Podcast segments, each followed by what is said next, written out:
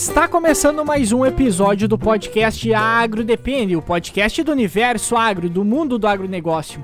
Hoje nós vamos estar voltando a falar sobre a escala da alta produtividade, como é que a gente faz para chegar aos 100 sacos. No episódio passado a gente já veio comentar, então se tu não escutou o último uh, o episódio passado, a primeira parte, digamos assim, dele, onde é que a gente falou mais exclusivamente da parte do equilíbrio do solo, adubação, que querendo ou não é uma das bases principais para alta produtividade, e hoje nesse episódio nós vamos estar falando um pouco mais sobre a parte da genética, o manejo fitossanitário, equilíbrio hormonal e equilíbrio biológico da lavoura, que também é muito importante para chegar a essa alta produtividade, esses altos patamares aí que a gente tanto almeja. Meu nome é Eduardo Sebastiani. É o Luiz Gustavo Floss. Meu nome é Cassiano Sartordec.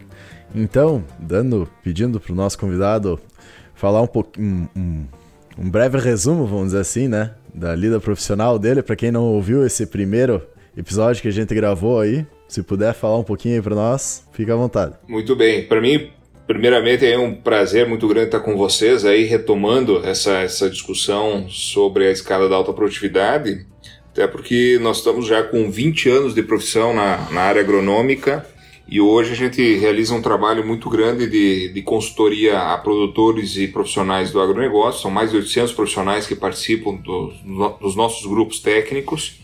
E nós temos também um, um trabalho de, com a estação experimental, a estação experimental em Passo Fundo, e agora a partir desse ano também em Goiânia, em Goiás. Né? Então, nosso, nosso principal objetivo é, é, é, conduzir trabalhos de manejo das grandes culturas, especialmente a cultura da soja, mas também milho, trigo, canola, girassol, as produtoras de grãos como um todo, é, e objetivando sempre nós buscarmos a rentabilidade dentro da propriedade.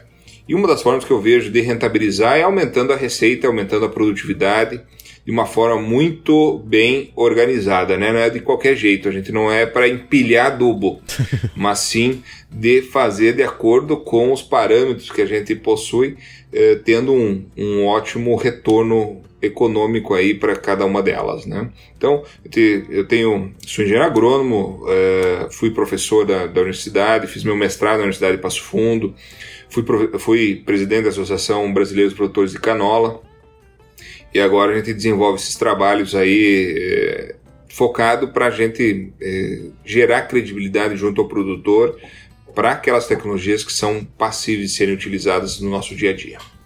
Show de bola. Então vamos voltando à nossa conversa aí que a gente já tinha acabado no outro, no, no, outro episódio, né? Vamos voltar a toda essa questão da escada da alta produtividade aí da soja, e, enfim. Uh, e entrando no terceiro passo aí, que é a questão da genética adequada, que a gente entra naquela conversa que já foi falado antes também da adubação, que é não generalizar as cultivar do Brasil inteiro para uma região só, né? A gente tem cada região com cada característica, com cultivares diferentes que tem que ser utilizados de forma diferente que vai dar um resultado diferente no final, né? Uh, tentar trazer cada vez mais a cultivar de acordo com o local onde é que tu tá e também com a disponibilidade que tu tem que o solo, vamos dizer assim, te propicia, né?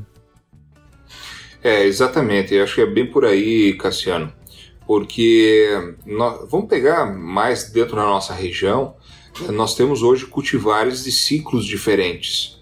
E o bom, e eu vejo com muito bons olhos que esses últimos anos nos propiciou a ter cultivares mais longos com alto teto produtivo também. Uhum. Então hoje nós temos a nosso dispor tranquilamente aí mais de 100 cultivares de soja para nós poder optar.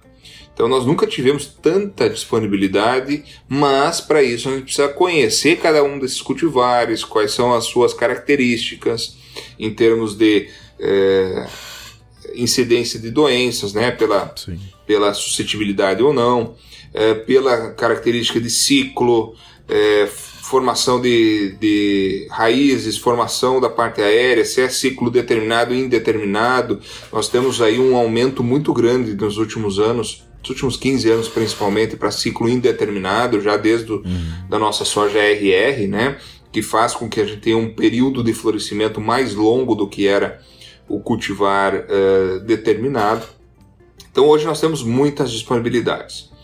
Eu, eu vejo da seguinte forma: é importante a gente conhecer o nosso tipo de solo, por isso no primeiro passo lá, né, que é importante o pessoal voltar lá no outro podcast, né, para ver o equilíbrio químico e físico do solo, uhum. porque em função da característica do solo, nós também temos que trabalhar um cultivar adequado. Hoje a gente sabe que os cultivares com ciclo mais precoce têm menor volume de raízes. E a tendência nossa no Rio Grande do Sul é trabalhar com cultivares mais precoces.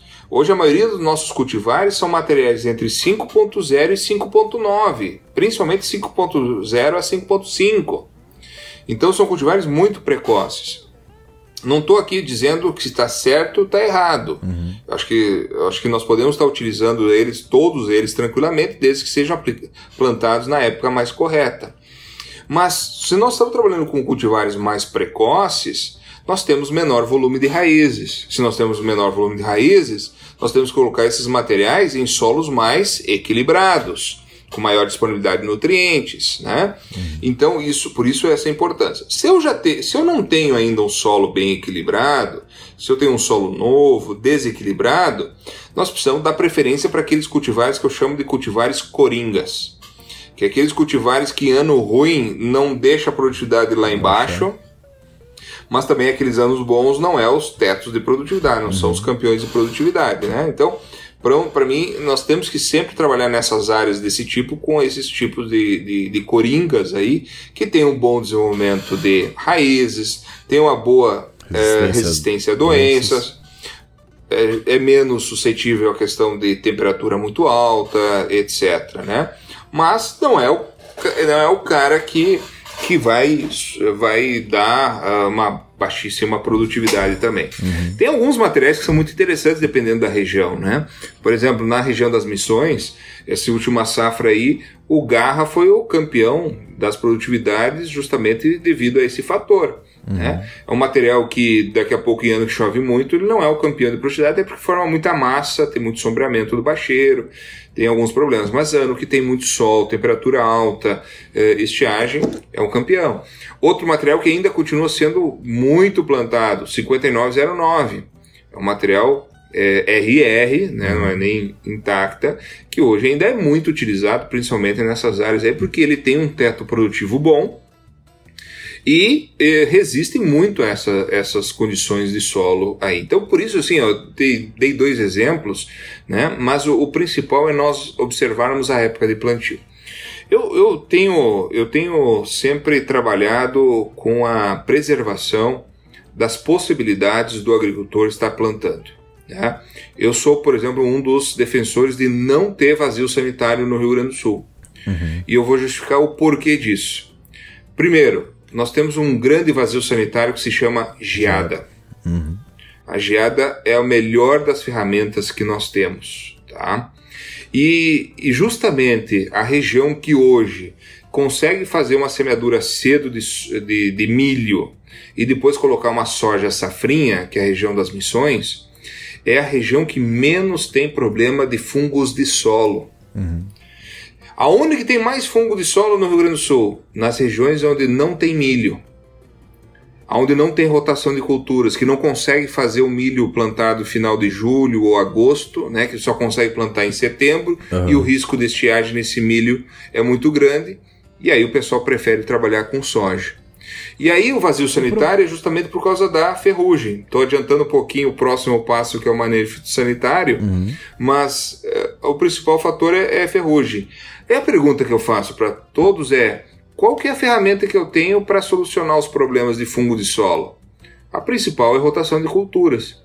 Né? Pergunta para o pessoal da, das missões se não puder plantar uma soja safrinha, o que, que eles vão fazer com milho? Não vão plantar milho. Bota eles vão plantar soja, soja é da época normal. Uhum. E aí nós vamos perder rotação de culturas, nós vamos ter mais problemas de doença de solo, nós vamos aumentar daqui a pouco até nematóides. Uhum. Então, eh, hoje, esse é um dos pontos. Segundo ponto, por que, que eu sou contra o vazio sanitário? Porque eu quero ver as prefeituras e o Estado matar a soja guacha que vem na beira das estradas.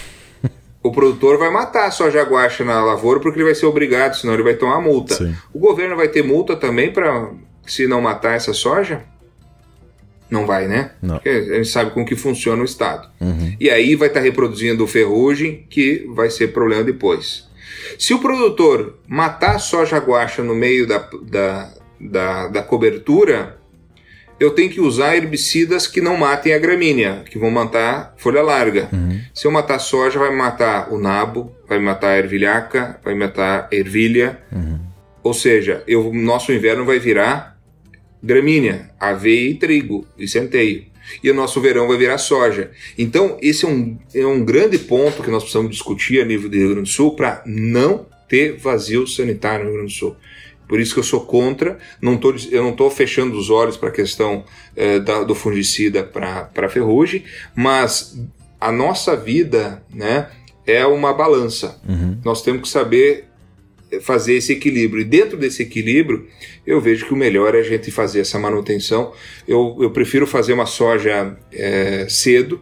É, hoje nós temos algumas regiões que 20 de, set, 20 de setembro é possível estar plantando em diante. Uhum. Então a gente começa cedo, aí 20 de setembro, início de outubro, com materiais mais precoces, os hiper precoces. Aí vamos para o super precoce. O hiper seria materiais até 5.0. Uhum. Os materiais 5.0 até 5.5, nós podemos estar trabalhando até dia 15 a 20 de outubro. É, 15 de outubro a 30 de novembro, nós já estamos trabalhando aí os 5.5 a 5.9 que podemos inclusive trabalhar até 15 de novembro, mais ou menos. E pós 15 de novembro, nós temos que trabalhar com materiais acima de 6.0. Então, nós podemos trabalhar com 6.2, 6.3, 6.5, 6.8. São materiais que hoje nós temos à nossa disposição. Tem que ser nessa sequência é, para poder para poder nós minimizarmos. Nós temos no Rio Grande do Sul a grande vantagem, nós temos uma grande janela, imagina, nós temos uma janela de 60 dias. Para plantio. Né? para a semeadura da, da soja. Uhum. Os americanos têm lugares que, que o, a janela é de 5 dias, 10 dias, 15 dias. Ou eles plantam ali, ou eles não podem mais plantar porque pega, pega, pega frio depois. Né? Uhum. Então nós temos essa janela que nós temos que saber aproveitar, que não é colocar material mais tardio muito cedo, não material muito precoce muito tarde, para poder escalonar. Escalonar tem uma janela, um dos grandes, uh, pré, além do escalonamento de semeadura, maquinário, é escalonar florescimento. Então, tu consegue ter um escalonamento de quase 60 dias de florescimento. Se tu pega o mesmo material, pegar um super precoce, plantado dia 15 de outubro, 1 de novembro, 15 de novembro, vai florescer tudo junto. Eu vou colher tudo junto, precisa ter máquina tudo junto. A máquina se dá um jeito, né? apesar Sim. de que a gente precisa ter escalonamento da máquina, porque fica maior parte do tempo parada. Parado. Mas o grande problema é um período muito curto de florescimento. Eu pego uma seca nesse momento, se foi minha safra. Se eu tenho aí 60 dias de florescimento, eu ainda tenho aí um risco menor eh, desses períodos de alta temperatura, baixa precipitação. Então, por isso nós pensarmos. Então, acho que atrelada essa parte genética, tá? A escolha do tipo de cultivar, é, também essa questão do ciclo, a época de semeadura, a época de florescimento, a época que eu vou ter de colheita lá na frente. Aí que, aí que dá para se dizer que entra a parte da engenharia, de verdade, da, da parte da agronomia, né? Porque tu querendo ou não fazer todo esse planejamento exige um conhecimento extremamente grande. Desde quando vai, quando vai semear ela, para quando ela vai. Qual o momento que ela vai estar tá no florescimento para te fazer todo o planejamento. Desde, uh, desde conseguir, digamos assim, equilibrar a tua produtividade lá no final, de acordo com o ano, porque querendo ou não, aqui no Rio Grande do Sul a gente tem uma dificuldade muito grande para ser uh, exato uh, na, na previsão previsão do tempo, mas consegue se nortear, digamos assim. Então são formas que, que por exemplo, desde a parte do maquinário, o momento melhor para aplicar para controlar a ferrugem, uh, aí tu faz uma variação com a própria genética, se ela é mais suscetível ou mais resistente. Então é, é toda uma construção que, como a gente comentou, dificilmente uh, um, dois meses ali antes da semeadura tu vai conseguir planejar tudo isso, né? E até pela questão de disponibilidade muitas vezes de produto no é, mercado. É, isso acaba, Exatamente. Isso acaba entrando numa questão que a gente comentou no, no outro episódio, né? A parte de tu ter um, um, um planejamento prévio muito anterior tendo todas essas características, vamos dizer, da, de onde tu vai produzir, da tua área em si, e de o que tu vai produzir nessa área, para tu conseguir fazer todo, pegar todos esses parâmetros, vamos dizer, todas as características específicas que tu tem da tua área e do que tu quer produzir, que é uma área a princípio que tu conhece, né? Por exemplo, tu não vai botar uhum. uma soja que tem. Uh, suscetibilidade, algum fungo de raiz, uh, numa área que tu tem fungo, aquele fungo, né? Que é uma coisa que às vezes a gente vê acontecer. Por quê? Porque falta esse planejamento e esse cuidado para que isso não aconteça lá na ponta. Então tu tem a necessidade de ter planejado isso um ano, muitas vezes dois anos antes, não dois meses antes da, do, do, do, do teu plantio, né? Da tua semeadura. É, e, e, tem uma situação assim, ó, durante os anos de 2012 a 2015, se não falha a memória, é, eu fiz uma grande loucura aí no estado. Eu fiz um trabalho que eu, chama, eu chamo de ajuste tecnológico de semeadura de soja. A gente chegou a 12 cultivares, 8 locais, 4 épocas de semeadura, é, 4 espaçamentos, 3, é, 3 espaçamentos, melhor falando, 4 populações. Era um trabalho de 60 dias que eu tinha dois funcionários, um caminhão, um trator, uma plantadeira minha rodando no estado do Rio Grande do Sul direto. Né? E eu nunca mais faço uma loucura dessa, porque isso é, isso é loucura. Mas as, as, as informações que vieram são muito importantes. Então, por exemplo, a gente viu nas diferentes regiões que hoje a soja é, a soja, dependendo do lugar, a soja de maior produtividade é, é a segunda quinzena de outubro. E depois vai diminuindo a produtividade. Uhum. Tem outras regiões que é, a melhor produtividade é a primeira quinzena de novembro. Depois, segunda quinzena de novembro, já dezembro, já é pior. E vai ter produtores esse ano, por exemplo, que quis aumentar a área de trigo, que vai retardar o plantio. Não vai ter área do cedo. Uhum. Como é ruim a gente plantar só soja do cedo, também é ruim plantar só soja no tarde. Uh, no tarde. Então nós temos que ter é, essa balança muito, muito bem definida. Eu me recordo aí algumas regiões no ano passado, o pessoal dizendo o seguinte: olha, eu quero chegar dia 30 de outubro com toda a soja plantada. Eu não conseguiu no ano passado porque teve muita chuva, teve que uhum. plantar em novembro. Né? Parece que tem alguém lá em cima dizendo o seguinte: olha, vocês não vão fazer isso, vamos, vamos botar os ovos em diferentes cestas aí. Né? É, para quem acredita, é, para quem tem crenças, a gente tem crenças, deve ter alguma coisa que faz isso. Uhum. Mas como a gente precisa aproveitar. Porque se a gente não consegue, por exemplo, esse produtor que planejou plantar tudo em outubro, botou tudo material super precoce, foi plantar lá em novembro, que deveria estar colocando material um pouco mais tarde, ele já perdeu o potencial. Então, quando eu, quando eu jogo meus ovos em diferentes cestas, eu consigo diminuir meu risco eh, em todo, todo o processo. Então, a escolha do, da época, a escolha do, do ciclo, o tipo, o tipo de ciclo, né, se é determinado ou indeterminado, também vai fazer diferença. Então, eu não colocar tudo numa mesma cesta, eu vou ter uma maior capacidade de pensar long, de forma longeva o meu negócio.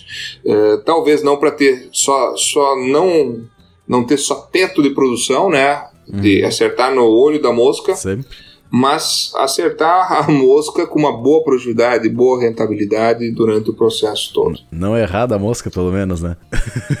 pelo menos, né? É, pelo e daí menos acaba entrando outra parte, que nem tu comentou anteriormente, da máquina, que a maior parte do tempo fica no galpão, né? Tu tem como dividir períodos para utilização de todo o teu maquinário e da tua mão de obra disponibilizada. Quem tem funcionário é uma coisa muito importante, porque muitas vezes o cara tá lá 10 dias parado no galpão, vamos dizer, sem fazer nada, né? Porque, ah, não é período de aplicação, não é nada. E daí tem dois, três dias que ele tem que fazer todo o trabalho da lavoura. Daí dá uma chuva numa aplicação que tu não consegue fazer, tu já não consegue entrar com aquela aplicação no momento adequado, porque tu tem uma área muito grande e teu e teu equipamento, vamos dizer, mesmo ele sendo grande muitas vezes, vamos dizer, sendo um uniport, tu não consegue fazer a aplicação por causa que deu uma chuva e a área é muito grande, né? Então, muitas vezes, uh, tu tira a necessidade de comprar mais um equipamento simplesmente arrumando o período que tu vai utilizar uh, esse equipamento pela teu planejamento anterior, né? Perfeito. E aí entra, e aí dentro dessa parte uh, que já quase puxa também para uma parte de manejo em si, porque tu vai estar tá entrando, por exemplo, cada, cada cultivar, cada genética que eu vou estar tá utilizando vai ter um hábito também de crescimento diferente, por exemplo, algumas vão engalhar mais, outras vão engalhar menos. Uh, aí entra a questão da densidade de planta, entra a questão dos espaçamentos. Até um tempo atrás tinha um pessoal fazendo aqueles aquela semeadura cruzada de soja, mas depois daquela, eu vi, eu acho que uma vez só, depois eu nunca mais vi. Uh, Uh, mas tem, uh, tem estratégias, por exemplo, cada cultivar vai aceitar um manejo diferente. Por isso, às vezes, que a gente comenta produtor, querendo ou não, ele precisa testar algumas coisas que talvez para ele faça mais sentido. Por exemplo, se eu aumentar às vezes um espaçamento, dependendo da densidade de planta que tu trabalhar, automaticamente às vezes tu melhora até teu manejo fitossanitário. Aí depende também da genética que tu vai estar tá trabalhando na área. Então são vários fatores, por isso que né, a gente comentou antes, né? Por isso que depende tanto, né? É, esse, nesse ponto aí é, eu tenho algumas posições até muito claras, né? Se tu me pergunta assim, ó, qual que é o tipo de planta que eu prefiro, a minha preferência de soja é planta com pouca ramificação, planta uniaste, porque eu consigo trabalhar uma população mais alta desde cedo, definir essa planta mais cedo, é, sem depender das ramificações laterais. E aí, se eu tenho isso, eu não preciso estar tá aumentando o meu espaçamento lateral. Eu posso meu, trabalhar uns 40, 45, 50 centímetros tranquilamente entre, entre as linhas. Agora, se eu já estou trabalhando com material que tem muita ramificação, é mais importante eu aumentar esse espaçamento.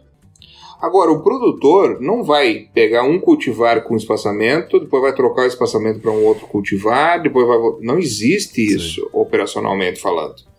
Então, é por isso que no meu planejamento, o primeiro ponto é época de semeadura. Quando que eu vou fazer a semeadura?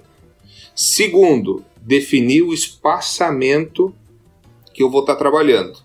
E em terceiro lugar, eu vou escolher o cultivar, em função desse espaçamento e época que eu tenho. Uhum. E em quarto lugar, eu vou definir minha população de plantas. Porque população de plantas eu posso começar de manhã, de meio-dia mudar, de noite uma terceira regulagem em função do meu tipo de solo. Sim. Porque a população está em função do quê? Tipo de solo, tipo de clima. Quanto melhor for o meu solo, quanto for, melhor for o meu clima, menor é a população de plantas. Por quê? Porque em boas condições a planta cresce demais. Se eu tenho um solo mais fraco, se eu tenho um problema de, de seca, eu preciso então estar tá trabalhando com aumento da população de soja. Então, menor população em situações adequadas, maior população em situações piores. Isso eu estou falando de forma sempre relativa a uma média do cultivar e as características que nós estamos falando, né? Sim. Então, é, é, e aí o espaçamento também tem que ser desse formato, porque se eu tenho espaçamento muito baixo, 40, 45, um material que tem muita ramificação, o que, que vai acontecer? Fecha a entrelinha, forma aquela massa verde, planta muito viçosa, uhum. Não chega a luz no bacheiro, o que, acontece? Todas. Perde as, as folhas, é. perde vagem, per, perco produtividade. E o produtor acha maior, maior beleza aquela lavoura toda uniforme. aquela salada. Sabe o que, que eu gosto de ver hoje? Eu quero chegar. Qual que é o meu tipo de planta? Eu quero chegar na lavoura e olhar de cima para baixo e olhar as folhas do bacheiro. Conseguir é ter luminosidade na parte do bacheiro que vai estar tá produzindo, no caso, vai estar tá fazendo fotossíntese no bacheiro, conseguindo manter também as vagens que vão ser produzidas, vamos dizer assim, no bacheiro em si, né? Exatamente. Outro, outro fator além de sol que é importante, luminosidade, fazer fotossíntese, encher as vagens eu consigo fazer a aplicação de fungicida, inseticida e chegar até o bacheiro, uhum. lá em janeiro e fevereiro, que são nosso, nossos maiores problemas. Sim. Pega um fungicida, que não é nada barato, faço a aplicação e daqui a pouco fica todas as gotas só na parte superficial, uhum. só no dossel da planta. Não desce pressão de baixo para cima da doença, aí o produto que não funciona, que é problema do ano, não sei o que. Não, é problema de tecnologia de aplicação. Esse é um dos pontos que eu tenho trabalhado muito forte, né? já que até evoluindo um pouquinho da genética para a questão de manejo fitossanitário. É, a tecnologia de aplicação nos últimos cinco anos a gente investiu muito. Hoje eu estou com um laboratório lá com track spray, com túnel de vento, 15 análises diferentes para testar adjuvantes, várias, várias ferramentas para nós atingirmos maior percentual da cauda no bacheiro. Esse é o meu maior objetivo. Uhum. Então, é, hoje é o objetivo em torno acima de 20% da cauda no, no, no terço bacheiro. É, a gente mede com papel sensível, nós temos um, um, aplicativo em Android que conta o número de gotas e o tamanho médio de gotas, e com uma equação matemática ele já consegue, através é, da visualização da dose que está sendo trabalhada, o percentual da cauda que está chegando nesse, nesse bacheiro. Então eu sou da bandeira do percentual de calda no bacheiro, no caso do fungicida. Uhum. Eu não sou da bandeira da baixa vazão, apesar de eu trabalhar hoje com 40 litros por hectare na nossa estação.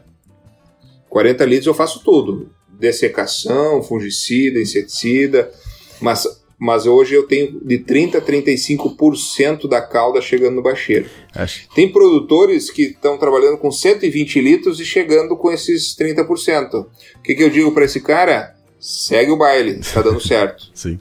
Não, é, o acho, que importa é chegar o produto lá. Acho que esse é, é o uma, uma... acho que esse é o ponto mais importante de ser frisado, né? Não importa o quanto tu coloca de água, vamos dizer. Se tu tá conseguindo atingir o teu objetivo é o que importa. O que muitas vezes a gente vê no campo é o contrário, o pessoal querendo aplicar com 50 litros por hectare, sendo que não tá chegando 2, 5% lá no bacheiro, né? E daí não adianta nada. Como também eu que... posso aplicar 150, 200 litros por hectare e não chegar, não também, chegar também, porque eu faço só gota grossa. Sim né? É, aí entra, aí entra aquela questão que é desde que entra desde a parte da manutenção do maquinário, de fazer todas essas medições para ver o que realmente chega e o que funciona ou não. Que nem a gente comenta às vezes, ah, vamos pegar lá algum produto que vai ser recomendado, usa 100 litros, 150 litros de água por hectare.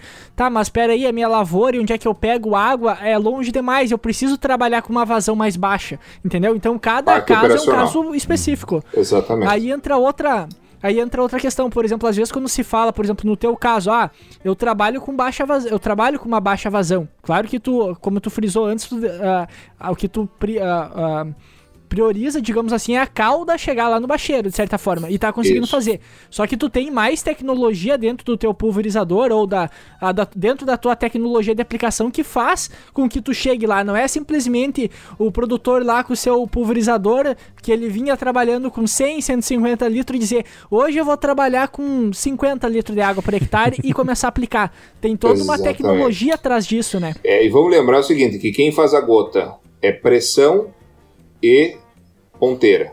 Uhum. Né? Não é adjuvante, não é a água. Sim. Quem faz gota é pressão e o tipo de ponteira. Então, se eu tenho uma ponteira com uma baixa vazão e eu trabalho com um, a pressão muito alta, eu quebro tanto essa gota que muitas vezes não chega no alvo, porque uhum. evapora antes, antes do tempo ou tem deriva. Uhum. Então hoje, por exemplo, hoje o pessoal odeia a deriva. O deriva virou o bicho papão. Nós, muitas vezes nós precisamos ter deriva. O que nos interessa não é o que está sendo perdido pela deriva, é saber o quanto chega no, no lá no bacheiro. Uhum. Então, daqui a pouco eu não estou tendo deriva nenhuma, mas está ficando todas as gotas no dossel superior, não tem penetração. Uhum. Então, é mais importante chegar no alvo que a gente quer colocar do que deriva, por exemplo, né? É, até porque muitas vezes o pessoal quer diminuir deriva, utiliza alguns adjuvantes que aumentam o tamanho de gota. Aumentou o tamanho de gota, diminui deriva mas aumentou o tamanho de gota, também tem menos penetração. Não consegue chegar é pior. então tem, né, nós temos que estar tá olhando um pouquinho mais sobre, sobre esse ponto, né? Uhum. E mesmo para inseticida. Pega aqueles dias de calor, onde estão as lagartas dos percevejos? Tudo no Lá no chão, lá no solo. Então tem que chegar produto, né? Pega percevejo, que hoje é o pior, a pior das nossas pragas, é, tem trabalhos que mostram que mais de 40%, chega a mais de 40% do controle é pelo metatarso tocando no produto na folha. Então, se eu estiver só lá em cima, esperar que esse percevejo só venha aqui em cima, eu perco o potencial de, de, de, de controle. E, e, hoje a gente não tem nem residual para percevejo, a gente vai ter uma diminuição do, do percentual de controle deles também, se a gente não consegue chegar no, ah, no, no bacheiro. Uhum. E aí vem uma série de coisas, inclusive momento, de, é, a, a hora de, de aplicação. Né? Qual que é a hora que eu tenho a menor perda por volatilização? É de madrugada, que eu tenho a temperatura mais baixa e a umidade relativa do ar mais alta. Uhum. Então, tá bom, vou começar a utilizar só de madrugada. Aí eu... Posicionamento da folha. Exatamente. Eu pego, por exemplo, um cultivar um, um ativa, que é uma folha do tamanho de uma abóbora, mais ou menos, né?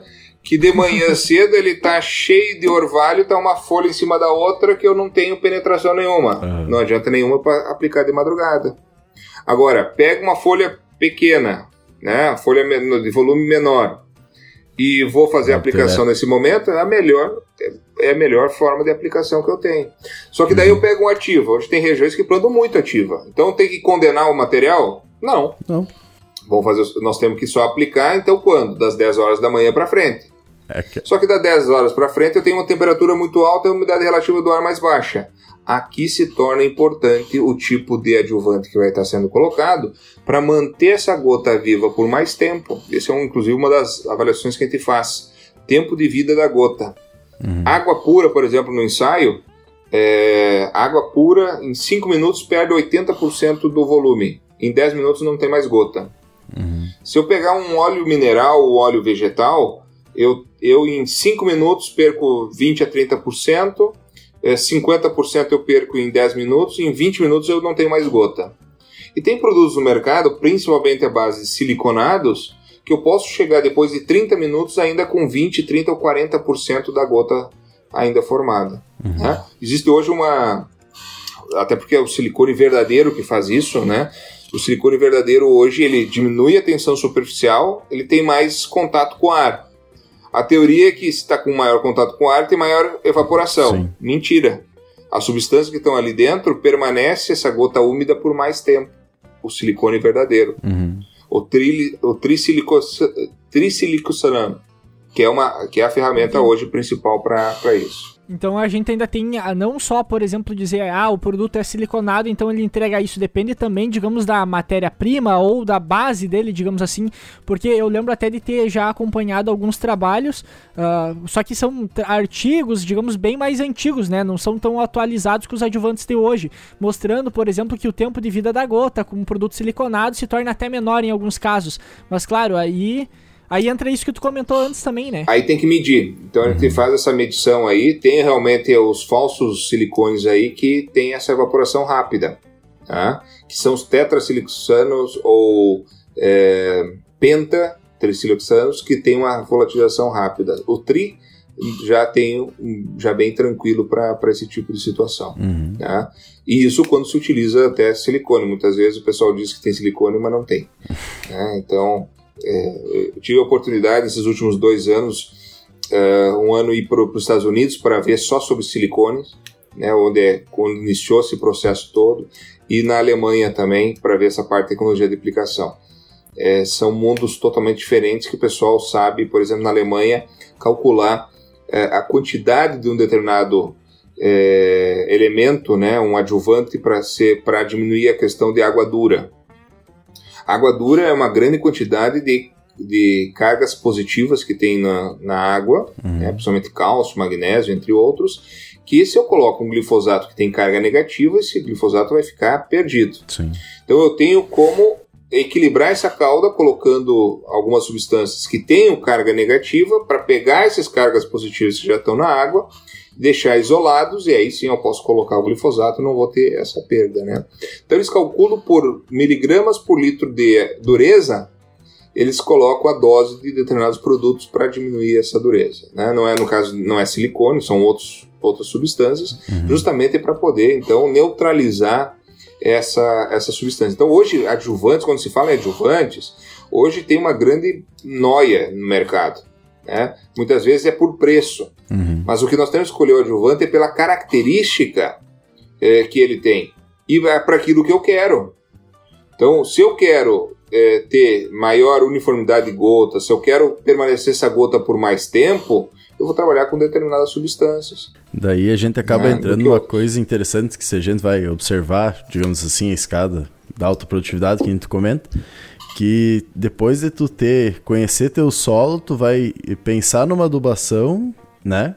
Pensando numa produção, então tu vai pegar um soja que vai produzir, vamos dizer, os 100 sacos. Tu vai fazer essa adubação pensando nesses 100 sacos, depois vai escolher um cultivar pensando nessa produtividade, nessa adubação que tu vai fazer. Depois tu entra na forma de tecnologia de aplicação que tu vai fazer em cima das características dessa planta e dessa forma que tu plantou, vamos dizer assim, o soja, né? E daí, Sim. depois de começar essa questão, tu vai pegar e botar um adjuvante para te auxiliar nas características da, na hora da aplicação que tu vai querer para conseguir atingir teu objetivo. Então a gente consegue ver que é uma, uh, um crescimento, vamos dizer, uma coisa acaba dependendo sempre da outra. E no campo a gente acaba vendo ao contrário. Muitas vezes tu vai botar um adjuvante pensando no, no que ele pode auxiliar. Só no benefício, é, de certa forma. Só no benefício, o que ele pode te auxiliar só numa aplicação de fungicida, no caso, que tu vai largar simplesmente em cima de uma soja que tu não fez nenhum cálculo quase de adubação, só botou um adubo que tu bota todo ano e que tu nem conhece teu solo, a doença que tem lá e a real necessidade dele, né? Então a gente vê que tem muita coisa para melhorar aí no meio. Tem muita coisa, tem muita coisa. Então esse foi um dos objetivos que a gente fez esse investimento todo é, nesse, nesse laboratório de, de e tecnologia de aplicação é, para justamente poder dar esse apoio ao produtor, porque é muitas variáveis, uhum. a cabeça do produtor fica louco com isso. Se a cabeça de muitos técnicos fica pirada, imagine de produtor também. Né? Então, é, e, e eu sou sincero dizer que o que me chamou para a tecnologia de aplicação, é, e eu era um ignorante em tecnologia de aplicação até 6, 7 anos atrás. Né? O que, que é ser ignorante? É quando a gente não sabe que algo existe. Uhum. Né? A partir do momento que a gente sabe que algo existe, a gente vai procurar e, e, e conhecer um pouco mais. Mas a gente é ignorante em muitas coisas, né? A gente tenta Todos ser um, um pouco menos ignorante, né? Que se tu vai querer saber de tudo um pouco, é complicado. É difícil, né? É bem difícil. Então eu digo que eu era, eu era realmente ignorante na parte de tecnologia de aplicação, até chegar um momento que a gente fazia, por exemplo, surgiu um ano, me lembro lá em 2014, 2015, alguma coisa assim, é, o pessoal me perguntar, estava tendo ataque de lagarta, e eu me lembro de ter recomendado um determinado produto, uma determinada dose, e porque tá, era o que a gente estava fazendo e estava funcionando, estava uhum. funcionando, estava observando, estava funcionando. E essa pessoa pegou essa, esse produto, essa dose, aplicou e não funcionou. Só que ao invés de vir me falar, olha, não funcionou, Floss, o que, que será que pode ter acontecido? Uhum. É, aí essa pessoa pegou e falou para outras: Ah, o Floss não sabe mais controlar a lagarta, não, não entende mais disso. Tá bom. Só que essas, essas conversas vêm pra gente, né? Uhum. E a gente fica, fica pensando: Putz, mas por que, que não funcionou? Por que, que não tá funcionando? E aí gente começa a ver que não chega o produto no alvo, não uhum. chega onde precisa estar. A gente precisa entender um pouquinho melhor. Então, muitas vezes a gente vê determinados produtos, principalmente inseticidas, o pessoal dizendo que não está funcionando, não é por uma questão que não funciona o produto, é porque não chega no alvo. Uhum. Né? Principalmente soja lá em fevereiro, né? Não tem como chegar no alvo e aí não vai ter não vai ter não vai ter eficiência. É a mesma coisa é fungicida. Então, hoje eu tenho até uma balança. Quando me perguntam assim, ó, Floss, o que, que tu prefere? Uma boa tecnologia de aplicação ou o melhor produto do mercado? Eu vou preferir a melhor tecnologia de aplicação. Uhum. Quando, né? Só que essa pergunta é um pouco burra também. Sim. Porque eu posso ter os dois. posso ter o melhor produto com a melhor tecnologia. Que aí eu vou ter a perfeição. Uhum. Mas se eu coloco uma balança entre produto inferior com uma boa tecnologia ou o melhor produto com uma baixa tecnologia, eu prefiro produto inferior com uma alta tecnologia de aplicação. Para ver como é importante a gente dar vantagem de chegar o produto no alvo que se quer. Essa é um pouco a minha visão sobre isso. É, hoje, só para fechar um pouco essa questão do manejo fitossanitário, é, hoje nós temos muitos problemas de plantas resistentes, né? plantas daninhas resistentes, doenças resistentes a Sim. fungicidas insetos resistentes a inseticidas. Essa é, grande, é o grande problema que hoje está acontecendo na nossa, nossa vida. As plantas daninhas, muito por uma questão de doses mal, mal aplicadas, mau manejo, né? Durante Sempre anos, Sempre né? utilizando o mesmo, né? anos e anos. Então, por que, que hoje nós temos tantas plantas daninhas resistentes a ALS? Por utilizar ALS no inverno, utilizar ALS no verão. Uhum glifosato no inverno, glifosato no verão. Nós estamos perdendo agora a partir de setembro nosso paraquat, que tomara que a gente possa ter uma reviravolta. É um produto que nós precisamos, nós temos necessidade pelas plantas daninhas que nós temos no mercado. Nós não temos aí um substituto ao mesmo nível, uhum. né? mesmo que o diquat permaneça no mercado. Aliás, esse vai ser o, a, a substância primeira direta a substituir, uhum. mas nós não temos quantidades suficientes. É, então, o controle de plantas daninhas resistentes nós precisamos sempre trabalhar. A gente não pode, o produtor hoje com planta daninha resistente não pode deixar para a última hora dessecar para ir plantando já em seguida. Ele precisa fazer um planejamento disso. Ele precisa planejar em fazer desseca, desseca, dessecações sequenciais, com rotatividade de ingredientes ativos, com pelo menos quatro grupos químicos diferentes. Precisa trabalhar com pré-emergente nessas áreas onde tem o problema, e aí tem que saber qual o pré-emergente, se é folha larga, folha estreita. Uhum. É, nós, temos, nós temos muitas ferramentas para reduzir isso.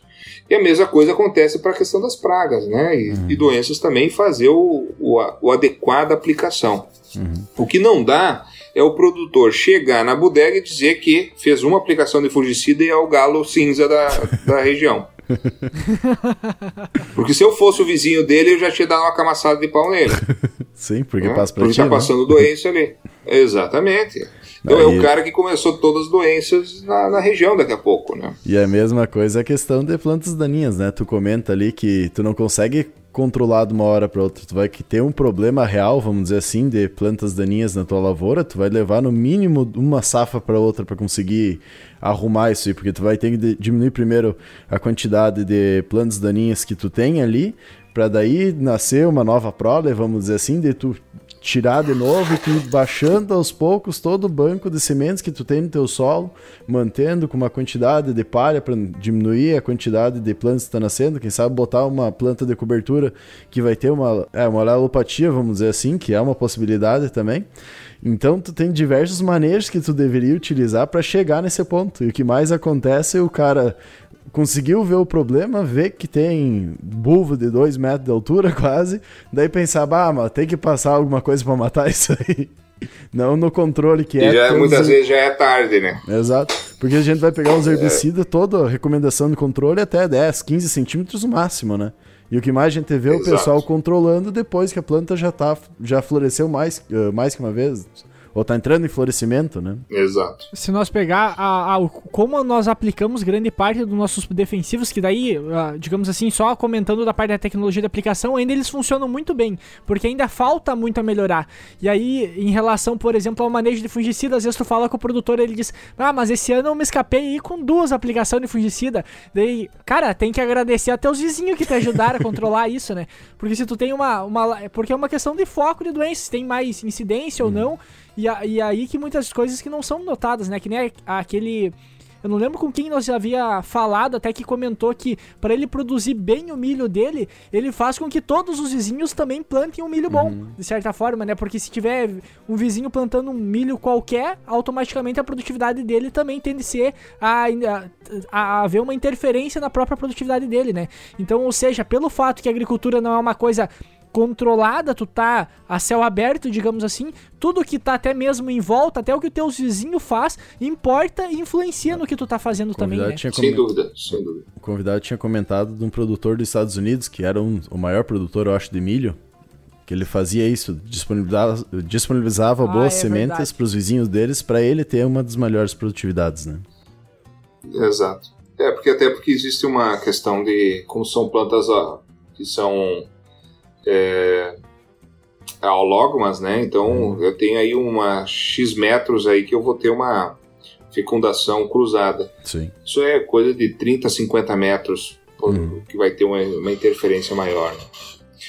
Mas acho que é tudo isso, isso nós precisamos ir mudando a, a mentalidade, uhum. né? Nós temos que mudar a mentalidade. Eu vejo hoje, não é tudo ruim não, eu vejo a, a, a nova geração, a gurizada vindo, uma gurizada aí de 20, 25 anos que que está vindo numa, num momento de tecnologia, né? Hoje nós temos o celular, né? o celular nosso hoje é, tem muito mais capacidade do que os primeiros computadores que eu comecei a trabalhar. Sim. É, e eram uns computadores de mesa pesadíssimos e hoje está na nossa mão aí uma ferramenta altíssima, né? Uhum. Hoje no celular aqui a gente consegue tirar foto, gravar 4K Olha só que evolução que nós tivemos. É, nós temos aí, podemos contactar o mundo inteiro é, com essas informações. Então, essa nova, nova geração, eu acredito muito nessa nova geração para fazer o que é certo, porque consegue buscar informação, é, consegue.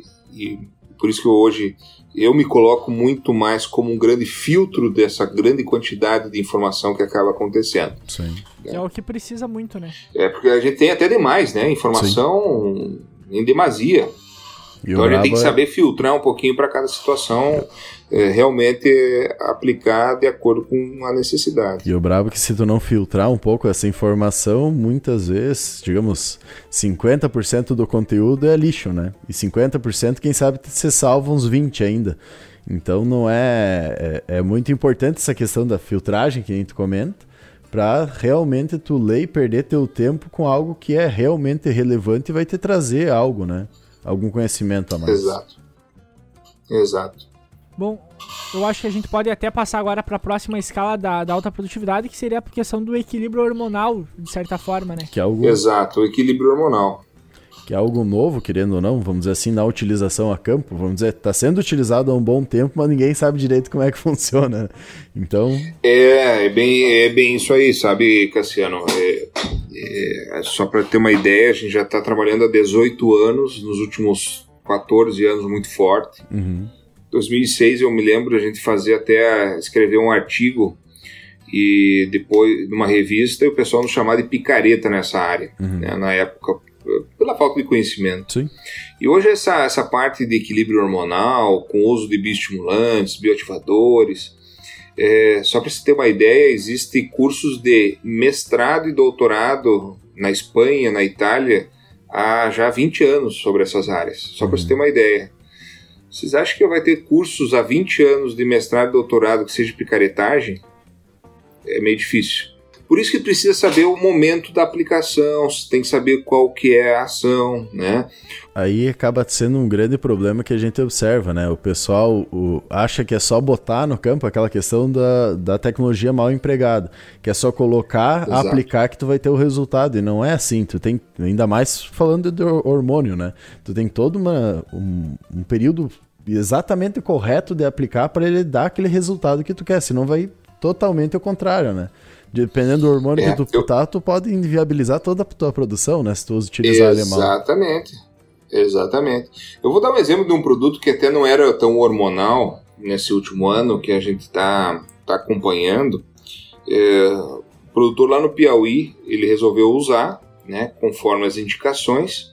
Só que ele simplesmente na cabeça dele ele tirou toda a parte de adubação, né, achando que ia repor toda a parte de adubação.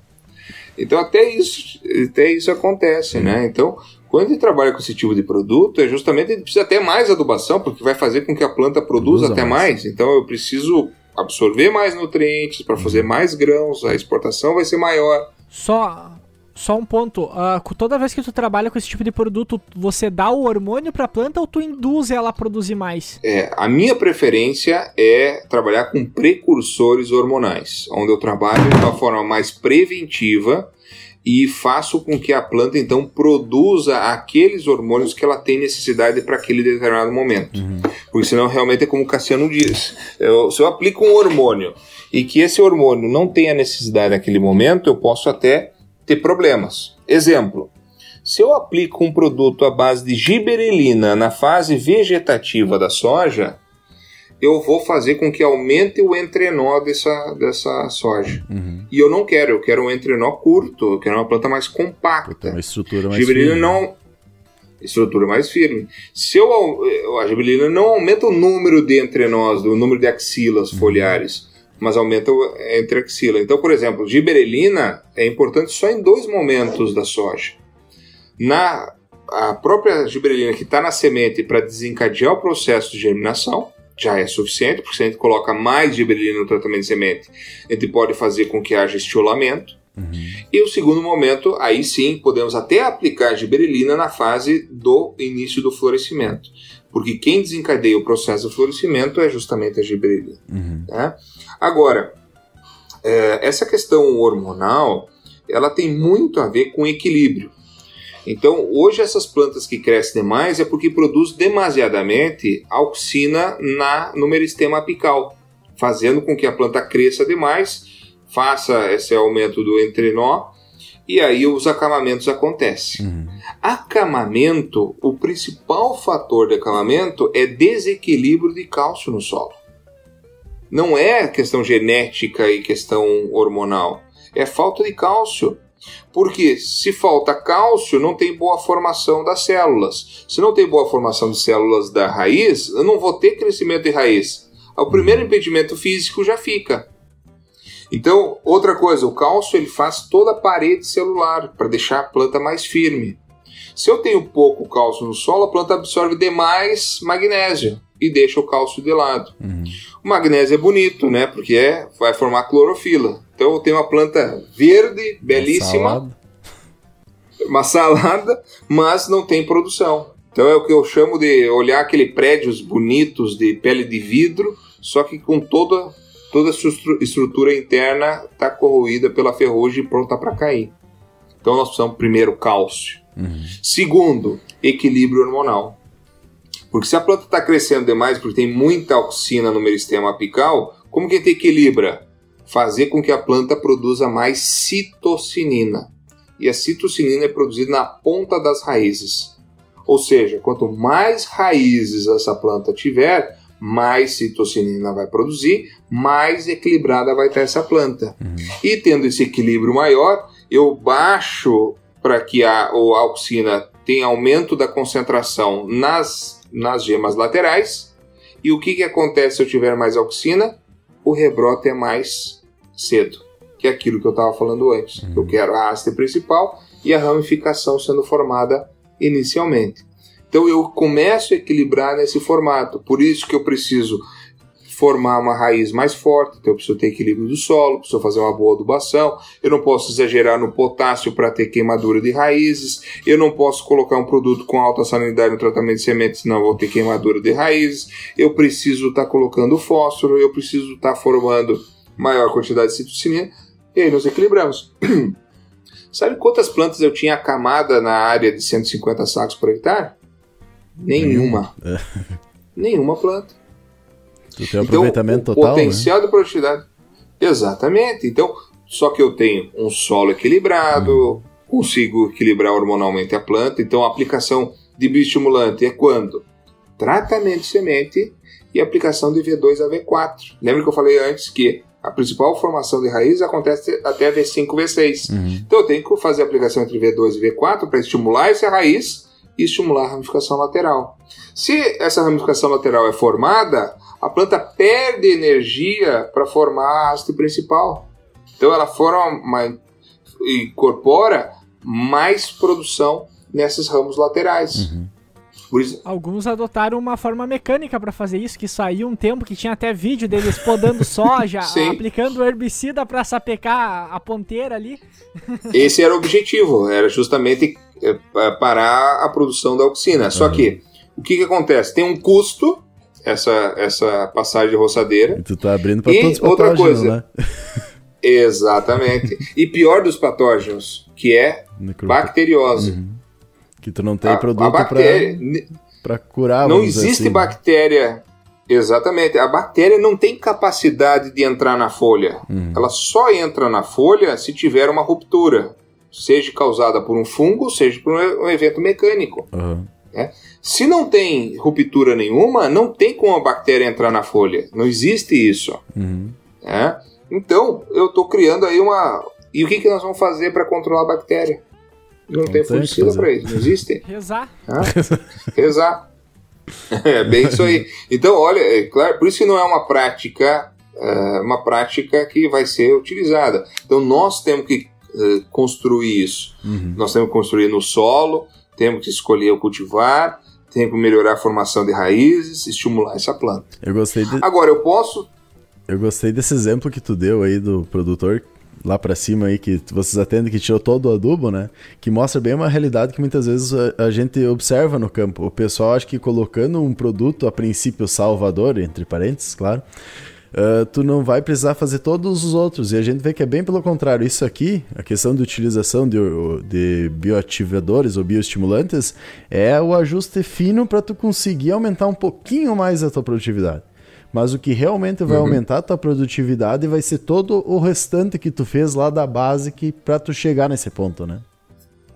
É mais ou menos o seguinte, a gente querer usar uma gasolina aditivada e não precisar colocar óleo no motor. Bem isso. Não precisar colocar água no radiador. Né? Então a gente vai precisar continuar utilizando isso aí. Uhum. E, e quanto maior o carro, com maior potência um carro, mais óleo no motor vai precisar. E mais água, mais no, radiador, água no radiador. mais, uh, fio, mais o fluido de freio vai precisar, porque vai usar mais o freio. Uhum.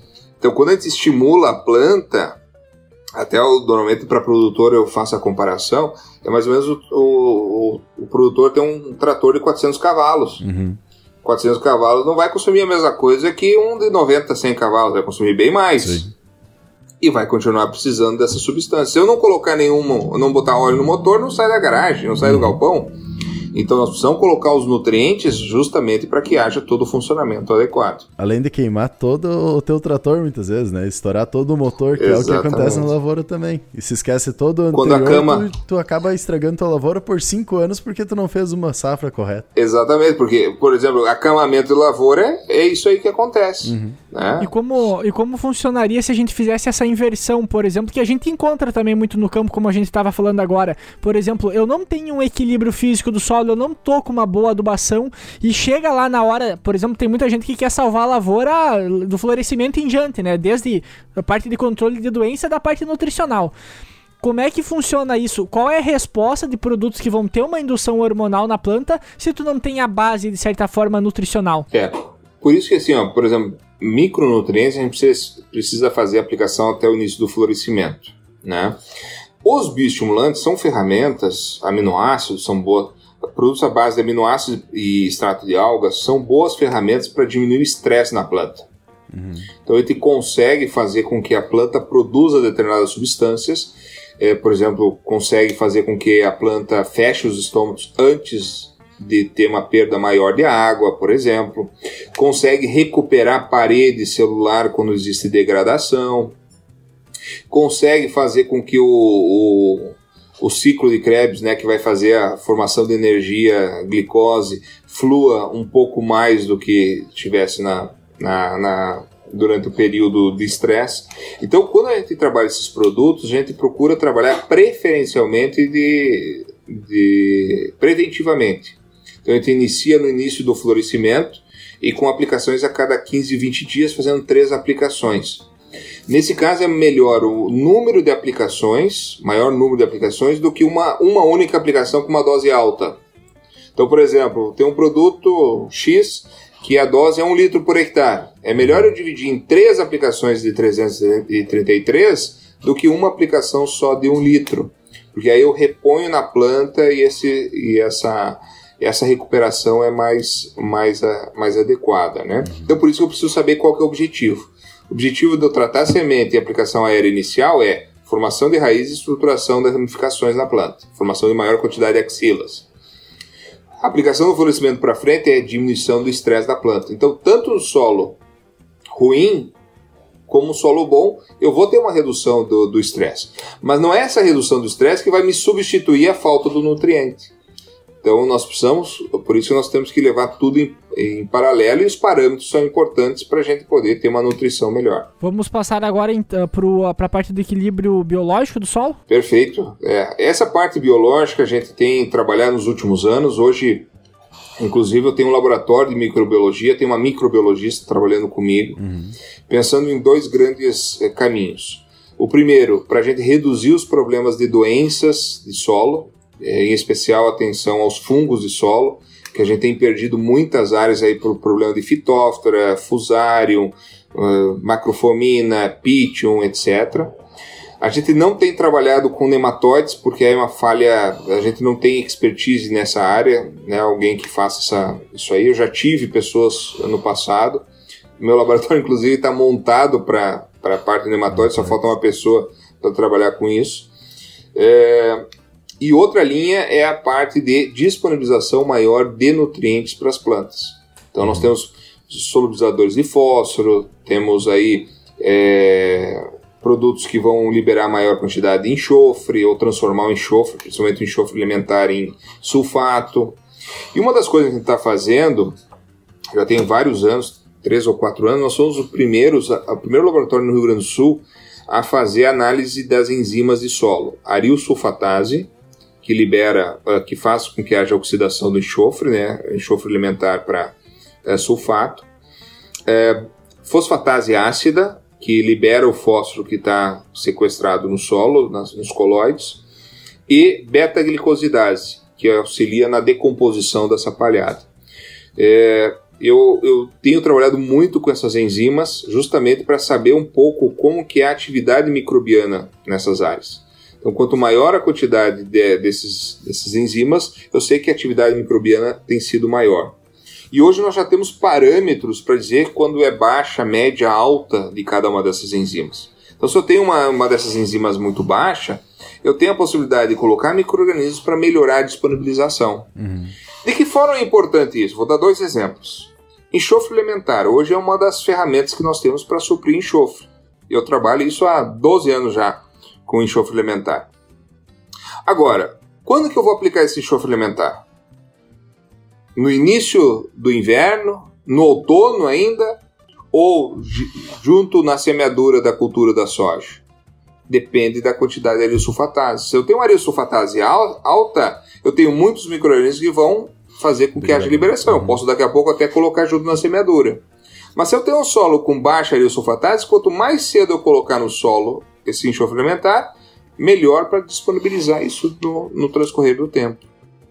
Fosfatase ácida. Se eu tenho uma fosfatase ácida alta, inclusive esse é uma das linhas de trabalho que a gente está fazendo hoje, que eu quero saber o seguinte. Qual a quantidade mínima de fósforo em Melish qual a quantidade mínima de fosfatase ácida no solo para mim colocar somente a quantidade de fósforo que vai ser exportado, que são aqueles 10 kg de P2O5 por hectare, uhum. por, por tonelada. Então, 5 toneladas seriam 50 kg de P2O5. Olha a economia que eu vou fazer de fósforo. Mas eu preciso saber qual é a quantidade mínima, porque não, é, só melish não me diz tudo. Sim. Só fósforo em, em resina não me diz tudo. Te, nós temos áreas, nós temos talhões aqui que nós chegamos a ter 50, 70 miligramas de fósforo em melish. Só que nós temos de 700 a 1000 miligramas de fósforo total. O que quer dizer mil miligramas? Quer dizer que é uma tonelada de P2O5 a cada 10 centímetros no solo. Uma tonelada. Tem fósforo para os próximos 50 anos aí. Só que a minha filosofia é não reduzir essa quantidade. Eu quero Sim. deixar para os meus trisanetos, tetranetos, seja lá o que for, porque um dia vai faltar fósforo, não vai ter. Eles que aproveitem isso, né? Então eu quero repor. Qual que é a quantidade mínima para reposição? Aquilo que está sendo exportado. Uhum. Então, é, esse para mim é um grande, uma grande ferramenta, aumentar a disponibilização sem reduzir, sem empobrecer o solo. Esse para mim é uma ferramenta que eu vejo. Então os micro-organismos têm isso aí, né?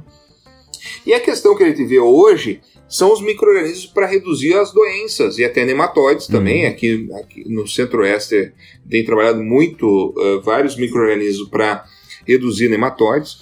Mas não adianta eu pegar e aplicar esses micro-organismos e jogar esses micro-organismos na favela. Uhum. Eu preciso colocar esses micro-organismos no hotel 5 estrelas, all inclusive, com toda a comida, chuveiro, cama, king size, para reproduzir o máximo possível. O que, que é o meu hotel 5 estrelas? Espalhada, a quantidade de matéria Espalhada, matéria orgânica, culturas de cobertura, planta verde, eu fazer esse trabalho muito bem feito. Uhum.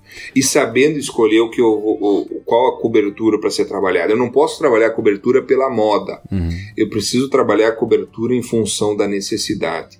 Eu não posso ficar misturando centeio e aveia junto. Porque porque se eu tenho, se eu sou plantador de trigo e eu coloco uma cobertura de centeio, o centeio vai Entendeu? reproduzir algumas doenças do trigo uhum. e eu vou botar trigo no outro ano vai ter essas doenças. É. Nós temos dificuldade de controlar manchas foliares no trigo, tá, o centeio está ali, então tem que ser só aveia. Uhum. Agora, produtor que não trabalha com trigo, que não planta trigo, esse é o cara que tem que escolher o centeio, não é nem uhum. aveia. Porque nós temos uma grande monocultura de aveia no Rio Grande do Sul, então a gente tem que reduzir até essa aveia. Uhum. Mas aonde tem que reduzir?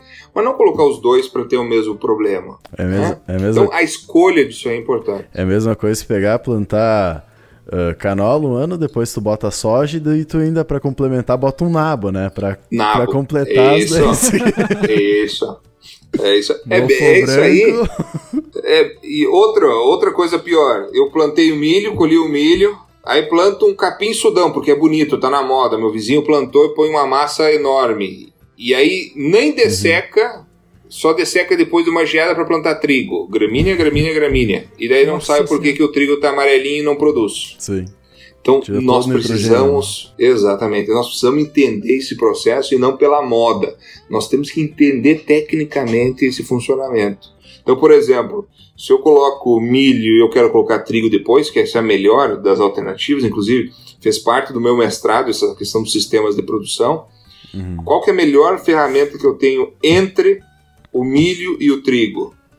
Nabo, por exemplo, puro. Uhum. Ou uma soja safrinha, porque eu ganho dinheiro. Nabo eu não vou ganhar dinheiro, eu, eu não vou conseguir colher. A Sim. soja eu consigo colher. Um feijão, é, então entre duas gramíneas, uma leguminosa ou uma brássica. Uhum. Eu acho que dentro disso também vale nós ressaltar que o, o soja em cima de soja também não é uma boa alternativa, né, para nesse sentido. Com certeza. Com certeza, com certeza. Sabe, sabe, Eduardo, que e lá no, no Paraguai se fazia muito isso, né? Eles vão começar a reduzir justamente pelos problemas que. Imagine, 10 anos já fazendo soja Soja. sobre soja, sobre soja, sobre soja, e não é uma safra só.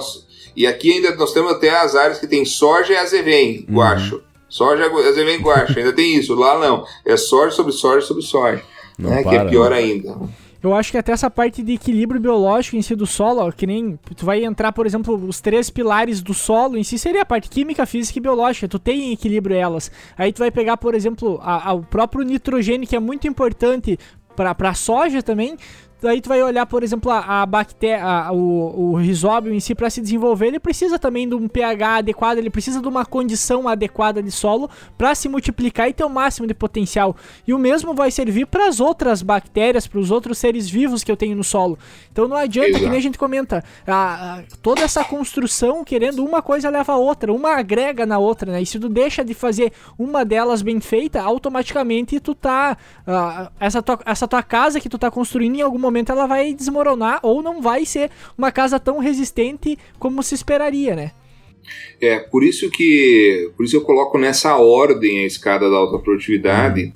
E essa ordem não é pela importância, não é que um é mais importante ou menos importante que o outro, mas é uma linha de pensamento. É uma linha de qual que é a ordem de pensamento, Uhum. né?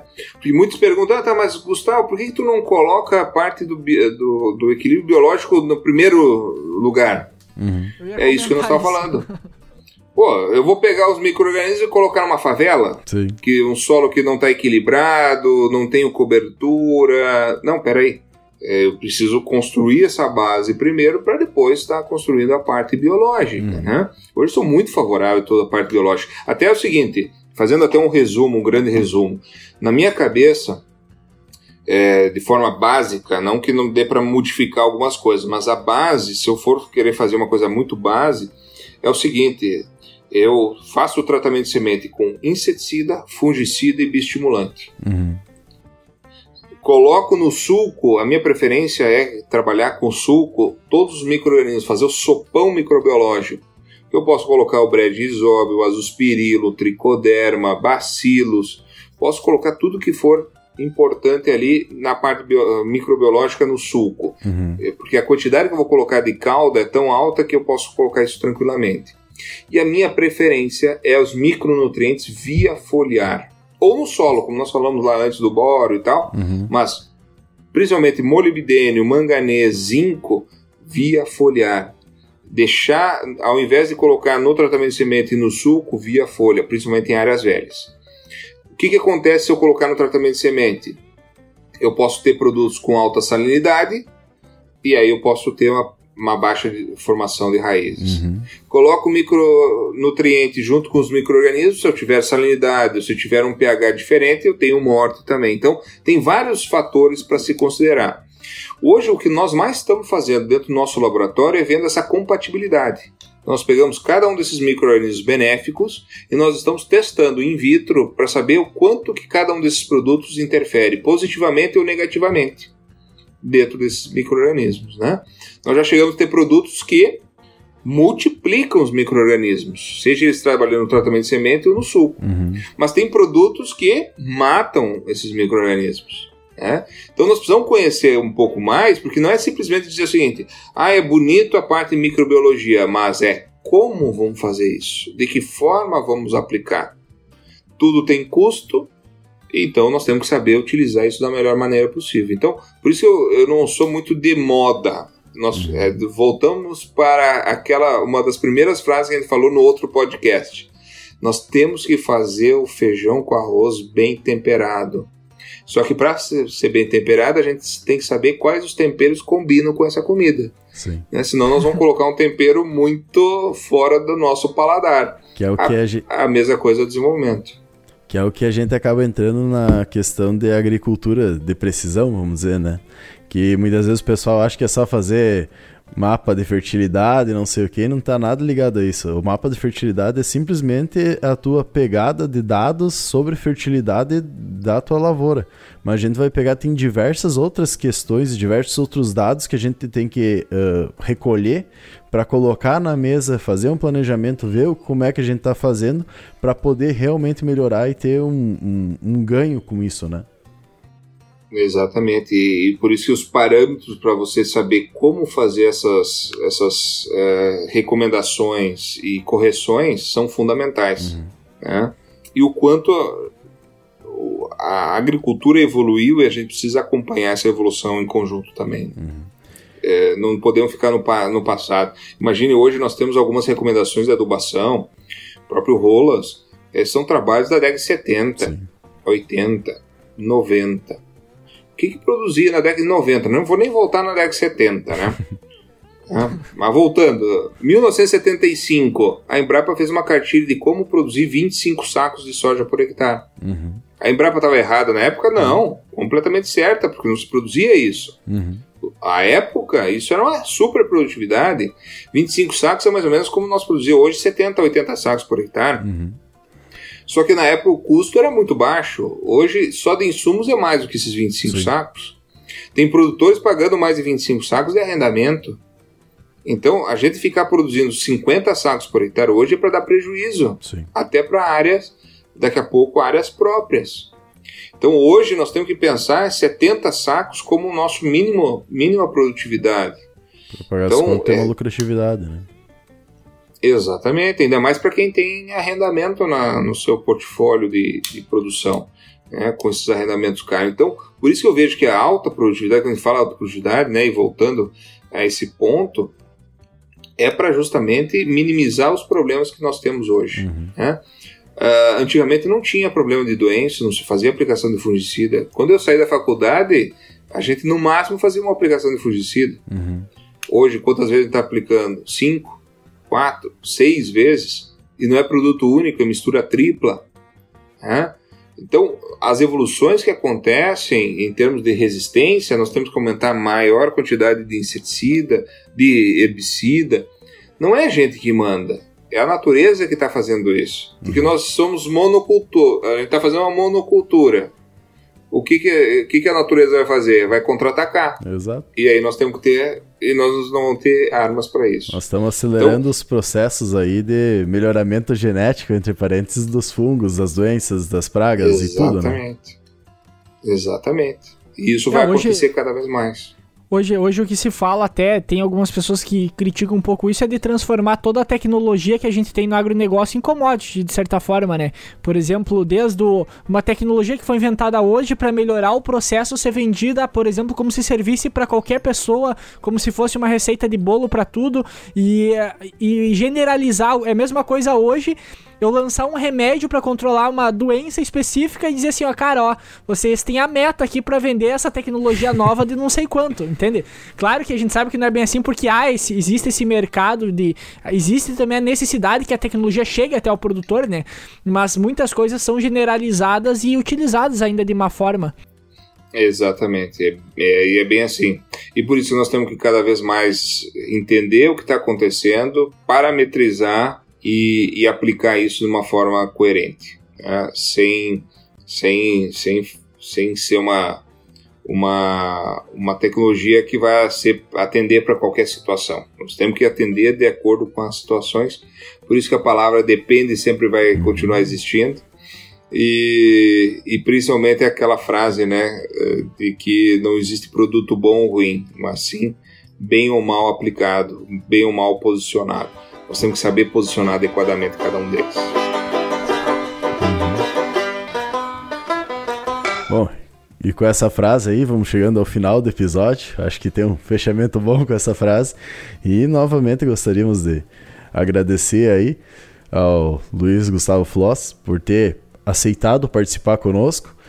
Um episódio que virou dois, né? aí a gente conversando. Teria muita conversa ainda. Uh, nós agradecemos muito não só por ter aceito participar do, desses dois episódios, mas por ter nos dado uma aula, vamos dizer assim, e para os nossos ouvintes também, sobre todas essas questões que de certa forma foi uma, uma forma de colocar a pulga atrás da orelha para a gente ir pesquisar mais e procurar mais e deixar de ser ignorantes que a gente acha que se formou em agronomia, fez um curso de cinco anos e sabe muita coisa. E quando cada, eh, cada programa, vamos dizer, do podcast que a gente faz, a gente vê que é muito ignorante em diversas áreas e tem muito a conhecer e muito a melhorar ainda. Então, muito obrigado aí por ter nos passado toda essa aula.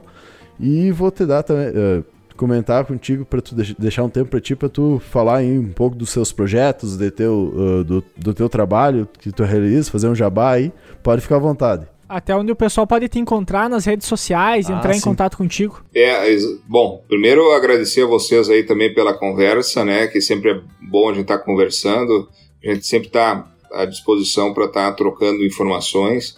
Ainda mais com essa pandemia aí, o que eu mais é, a minha vida sempre foi muito corrida, muito de viajar, uhum. e com essa pandemia não, praticamente ainda não conseguiu fazer isso, né? Então mudou totalmente a nossa. A gente teve o tempo para poder estar tá se voltando muitas vezes a redes sociais, uhum. podendo ter essa conversa, fazendo lives, é, né? Que inclusive todas as lives que eu fiz é, esse ano e que vou continuar fazendo eu não tenho cobrado nenhum real de, de ninguém, de nenhum tipo de empresa, de nada, porque eu vejo que é uma maneira que a gente tem de chegar até os produtores, aos técnicos, trocar um pouco mais de informações.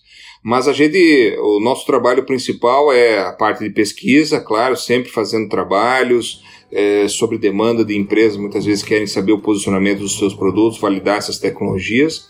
Mas o nosso principal trabalho tem sido nossos grupos técnicos de consultoria, os ETCs, que nós temos aí os, uh, eles de forma presencial no Rio Grande do Sul, uhum. Passo Fundo, Cruz Alta, Santo Ângelo, São Luís Gonzaga, e uh, da forma online, né? Então, o pessoal quando entra lá no, no www.grupoflows, flows é com dois S, .com, sem o BR, tem todas as informações sobre o GTC, ou nas redes sociais, hoje também o canal no YouTube, que está na forma do Grupo Flows, é, no Instagram é o Luiz Gustavo Flows, e no Facebook também, luizgustavo.flos é, e Grupo Flos.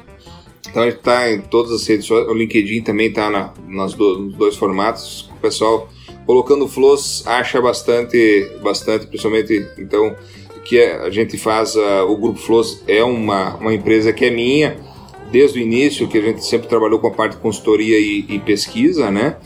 E está à disposição de todo mundo, quem quiser é, conhecer um pouco mais, está à disposição dentro da nossa plataforma, com cursos, com informações toda semana, para poder fazer com que a gente tenha todos os parâmetros sejam colocados na prática e, e buscar o máximo da, é, da rentabilidade dentro das propriedades. Uhum.